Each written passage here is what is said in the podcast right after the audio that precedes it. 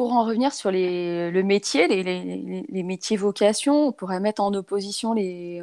Il y, a un sociologue qui met en opposition les gens de métier et les gens de bras.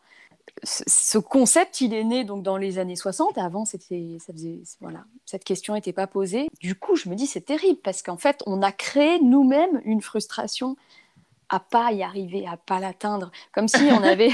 non mais on a créé des, on a créé un monstre, c'est-à-dire. Euh, euh, est-ce que toi, ton métier, c'est bien un métier vocation ou c'est un métier alimentaire? Et même toi, par exemple, qui enseigne, on pourrait dire c'est tu rentres dans la catégorie purement des métiers à vocation.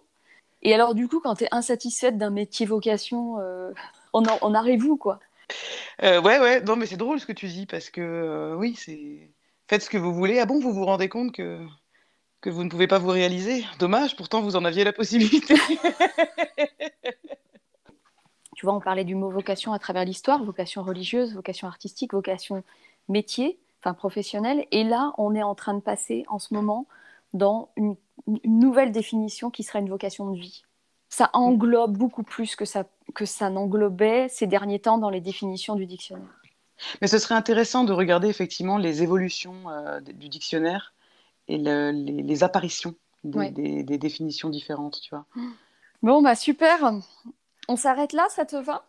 Oh là là, c'est frustrant. Attends, tu sais quoi, je coupe et puis je te rappelle sur le portable. Ouais, ok. Ciao.